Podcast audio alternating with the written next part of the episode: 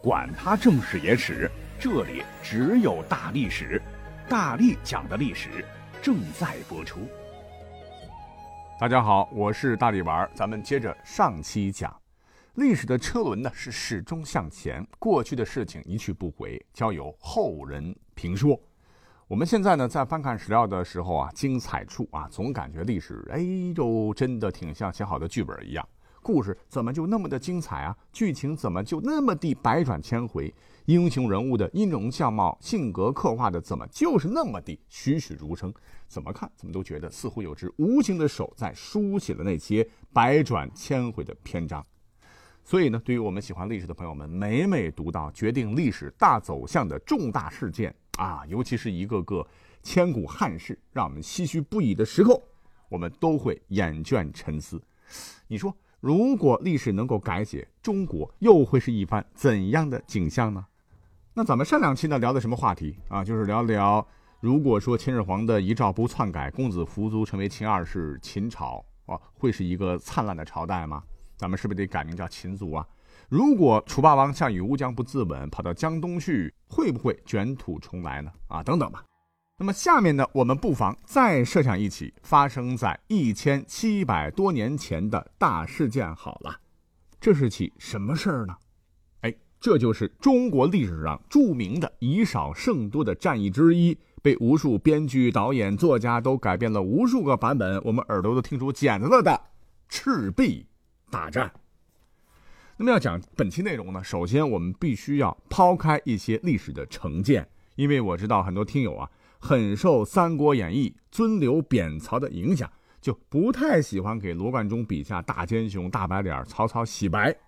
哎，其实是这样的哈，《三国演义》它是小说呀，啊，小说和正儿八经的历史还是有区别的。咱们不是评书，所以呢，咱们一定要按照正史《三国志》作为参考，再展开我们合理的想象来讨论。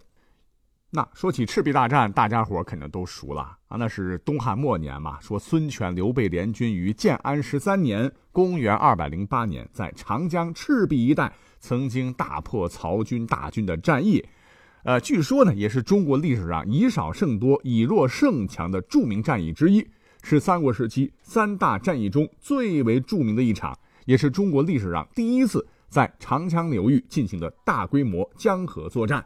标志着中国军事政治中心不再限于黄河流域。孙刘联军最后以火攻是大破曹军，火攻打个引号。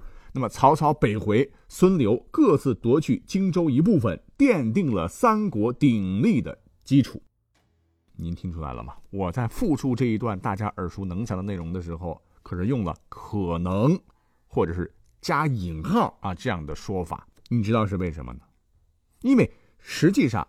到目前为止啊，咱们这个历史圈关于赤壁大战，它到底有没有发生过，还是有一些疑点啊。即使是曾经确确实实发生过赤壁大战，那有没有小说里描写的那么夸张？到现在为止也一直存疑的。所以本期节目我们必须要把这个问题要搞清楚先。怎么讲呢？按照一般说法，再细致的讲啊，就是当年曹操呢。亲率号称的八十万大军南下，在赤壁与孙刘联军决战，曹操是连舟布阵，结果被周瑜用火攻啊，烧的是强弩箭灰飞烟灭。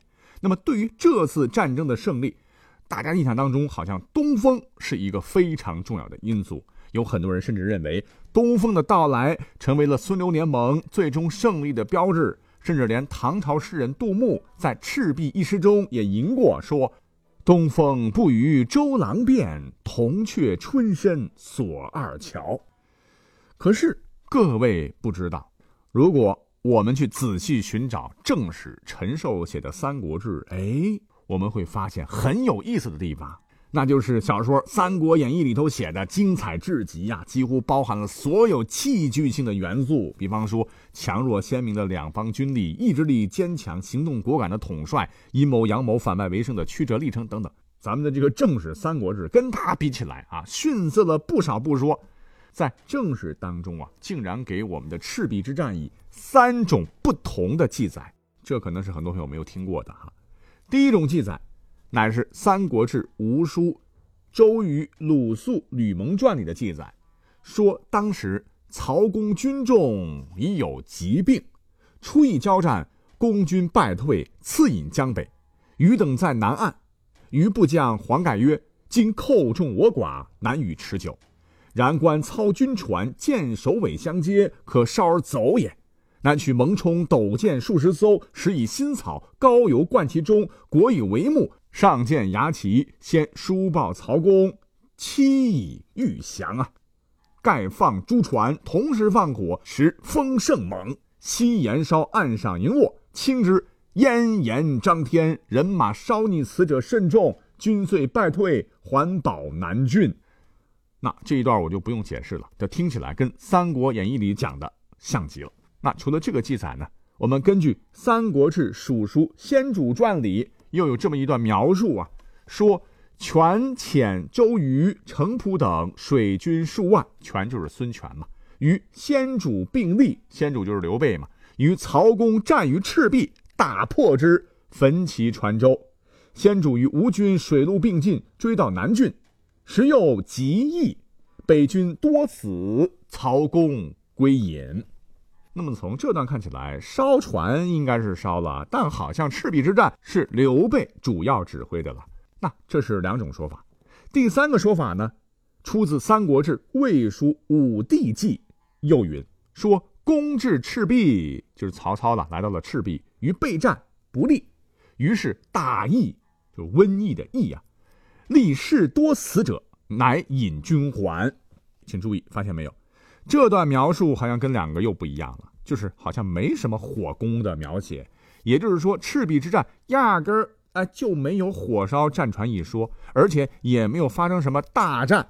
那么曹操当年为什么撤军呢？主要是因为军队遭遇了大规模的瘟疫，死了很多人，兵源不足，战斗力严重下降，所以是曹操主动撤退的。你看，按照正史的三个说法，我们就会得到三个完全不同的结论，那就是赤壁大战发生过，周瑜呢利用东风，最终烧得曹军片甲不留啊，曹军大败。第二个，赤壁之战发生过。也焚起船舟了，但是不知道战况是不是描写的那么夸张？什么燕言张天呐，人马烧溺，死者甚众啊！反正指挥大军取得胜利的是刘备。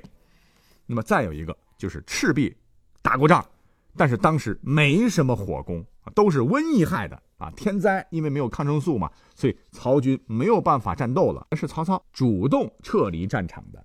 那这就有意思了。如果呢，我们按照第三种说法，赤壁之战。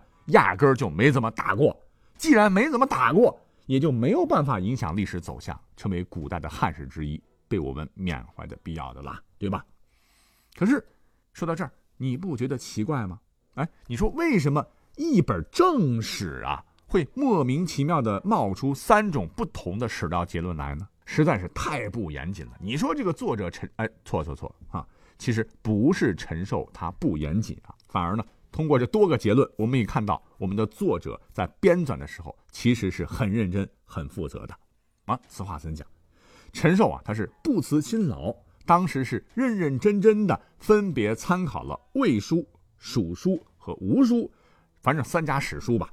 这个《魏书》《蜀书》《吴书》写在前，都是搜集当年魏、蜀、吴三国各自国内独立写好的史书，创作完成了。我们今天看到的《三国志》啊，也就是说，魏国是当年魏国史官写的，蜀国的是蜀国人写的，吴书是吴国人写的，各自都有各自的阵营，都是侧重于一方做对己有利的描写了。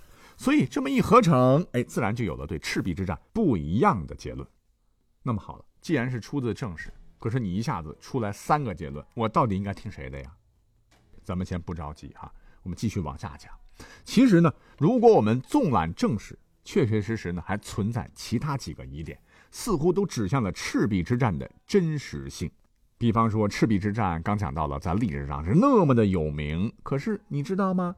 在中国古代战争史上，知名度如此之高的一场经典战役，非常令人不解的是，史学当中对这起大战的资料却是异常的少，而且很多地方确实也存在解释不通的内容。不说别的。就单讲赤壁之战爆发的战场，到底现在能够确定在哪里，还没有完全的盖棺定论。你如果去找的话，从古至今，你可以找到至少七个不同的赤壁。例如，如果根据《水经注》的记载，说赤壁这个地方呢，是来自于一座山的名字——赤壁山。赤壁山在嘉鱼县，沿长江而上，有方圆百里，乌林云云。这个嘉鱼县呢，就是今天湖北咸宁市下辖县的东北了。还有其他说法啊，说不在嘉鱼，赤壁古战场应该是在今天湖北的赤壁市。啊，也有人说不对不对，在汉川或者是江夏，还有人认为赤壁应该在湖北的蒲圻县的西北等等。那重点说这个蒲圻吧，因为这是根据一本很有参考价值的书，叫做《元和郡县图志》的记载，说赤壁山在蒲圻县西一百二十里，北临大江，其北岸及乌林，及周瑜用黄盖策。焚曹公传舟败走处也。那咱们的考古学家，别说，这确实是在蒲圻赤壁对岸的乌林中啊，出土了东汉晚期的陶器、铜马灯和一些作战武器。到目前来看，这个说法可能更靠谱些。但是呢，好像历史上还有几位古人啊，也把当年的这个赤壁啊定到了现在的黄冈。如果有印象的话，我们的苏轼不是写首词吗？说。故垒西边人道是，三国周郎赤壁。乱石穿空，惊涛拍岸，卷起千堆雪。那当时他作词的时候，就是在黄冈的这个赤壁矶这个地方，因为那里山峰陡峭，壁呈赤色，赤壁赤壁赤色的山嘛。那他就认为这就是赤壁的古战场了。那你有没有想过，这么重要的古战场，竟然到现在都没有办法百分之百的确定？从古至今。你要说赤壁发生过如此惨烈的大战，史料又那么的少，地名都搞不清楚，这明显是不符合常理和逻辑。还有第二点啊，也很重要，说当年啊，曹操和孙刘联军的这个兵力对比啊，似乎也有疑点。那么根据《三国演义》里边的描写，说曹军一共是八十三万，我的天，能那么多吗？实际上肯定不可能啊。那到底曹操率了多少军呢？根据现在的一本专业期刊叫做《三国史研究》中的一篇比较客观、公正、严谨的文章，唤作《赤壁之战考辨》，认为曹操说自个儿兵力啊这么多，那完全就是吓唬对面的啊。当时他南下的时候呢，率的将士大概是三十多万，那么加上荆州投降的士兵约十万，总共四十万。但说是四十万，一部分呢还得驻守刚刚得手的荆州。得分散一大半以上的兵士，所以曹操当年投入赤壁的军队应该只有十万。你别忘记了啊，战事连连呐，曹军当时强弩之末了，需要休整啊。以病疲之卒，欲狐疑之众也，所以周郎呢才会说，曹军呢是众数虽多，甚未足畏也。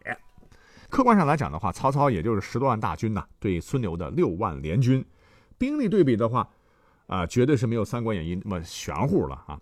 那么再看上头，不是刚才讲到了吗？哈，《三国志》的魏书、蜀书部分似乎把曹操失败的一点呢，归结为了瘟疫。瘟疫那就是高度传染病啊！哈，具体什么病不知道，反正传染性非常强，死亡率非常高，是导致了曹操军队战斗力锐减。此消彼长，孙权可是集中了江东最精锐的将士。进而到现在呢，也有一种说法是日消尘上，就是说赤壁之战，其实曹军和联军根本就没有发生过什么大规模的战斗，完全都是瞎编的。那么我们再看看《三国演义》这本小说里头啊，火烧赤壁那是全书高潮之一啊！啊，文中说，火趁风势啊，风助火势，船如箭发，是烟焰涨天呐。二十只火船撞入水寨，曹寨中船只一时尽着啊。又被铁环锁住，无处逃避。隔江炮响，四下火船齐到。但见三江面上是火烛风飞，一派通红啊，漫天彻地。点点，通过这段描写，看起来曹操数量庞大的战舰编队一定是损失惨重。可是，如果赤壁之战火烧战船真的发生过，那曹军战舰损失几何？那么作为正史的史书，难道一点都没有介绍吗？我们看看《三国志·魏书·郭嘉传》的记载，里边说，太祖就是曹操征荆州，还于巴丘，遇疾疫，烧船，叹曰：“郭奉孝在，不是孤至此啊。说曹操的军队因为瘟疫啊，丧失了战斗力，战船呢确实是被烧了，但是不是孙刘联军烧的，谁烧的？曹操自个儿烧的。你想，人都病了，躺了，倒了，总不能把没人驾驶的战斗力很强的战船交给孙权、刘备吧？于是曹操是一声令下，不得已呀，将战船悉数烧毁，然后从荆州撤走。我们再根据《三国志·周瑜传》引《江表传》里的说法，说曹公与孙权书曰：“赤壁之役，只有疾病，故烧船自退。”横使周瑜虚获此名啊！也就是说，船呢是我曹操自个儿烧的啊！没想到你们吴国人制造舆论攻势，说什么火烧赤壁啊，全都是周瑜指挥的，完全是虚假新闻。那么，对于这个观点，呃，我们现在的中科院的历史学学者也是经过多年研究，得出一个结论：说火烧赤壁，真的 就像当年曹操说的一样，是吴国人他们编出来的，因为他们的描述。有硬伤，什么硬伤呢？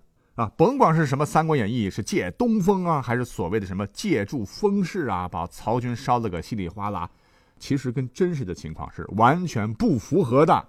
第一呢，据考证，东汉时期的船一般都是以木筏为主，木筏啊，就算是比较大的船，也没有桅杆，没有帆。那么帆船是到了东晋的时候才被发明出来的。第二，当时曹操在上游。孙权在下游，而且当时刮的是西北风，又是逆流，又是逆风。哎，就算是如《三国演义》说，借来了东风啊，放火的船没翻，他根本就走不了啊！更别提《三国志·周瑜传》里写的什么“船去如飞”了。所以火攻何来？听到这儿，你可能会很难过了啊！我心目当中那么精彩的战事，竟然没有发生过。其实不是给大家泄气的哈，我只是给大家提供了一个不一样的、可能接近赤壁之战真相的一个思路而已啊。总之，不管是赤壁之战有没有发生过，或者说发生过，战事有没有那么激烈，反正曹操当年是因为种种原因错失了一统天下的良机。如果说历史真的可以重演，如果说赤壁一战真实的发生过，我们的曹操能够大败孙刘联军，结果怎样？那还用说啊？统一天下指日可待。我们就撇开《三国演义》这种黑曹操的小说哈，真实的曹操在历史上是有风骨、有气量、有能力、有才情，也是三国时期最优秀的代表人物之一。那你想，如果他统一天下，真的做了皇帝，第一一定会早早结束战乱多年的乱世啊，救万民于水火啊。那国家统一了，老百姓能过上安居乐业的生活，这不是好事吗？第二。那后来所谓的什么司马家三马同槽的这个事儿，肯定也绝对不能发生了。魏晋南北朝中国历史上最黑暗、最混乱的时期，当然也不复存在了。说不定在曹操、曹丕的治理下，魏朝能够迎来建安盛世，而被永载史册呢。所以，如果真的历史能够改写，让你来选择的话，你会帮助曹操打赢赤壁之战吗？感谢各位收听本期节目，我们下期再会，拜拜。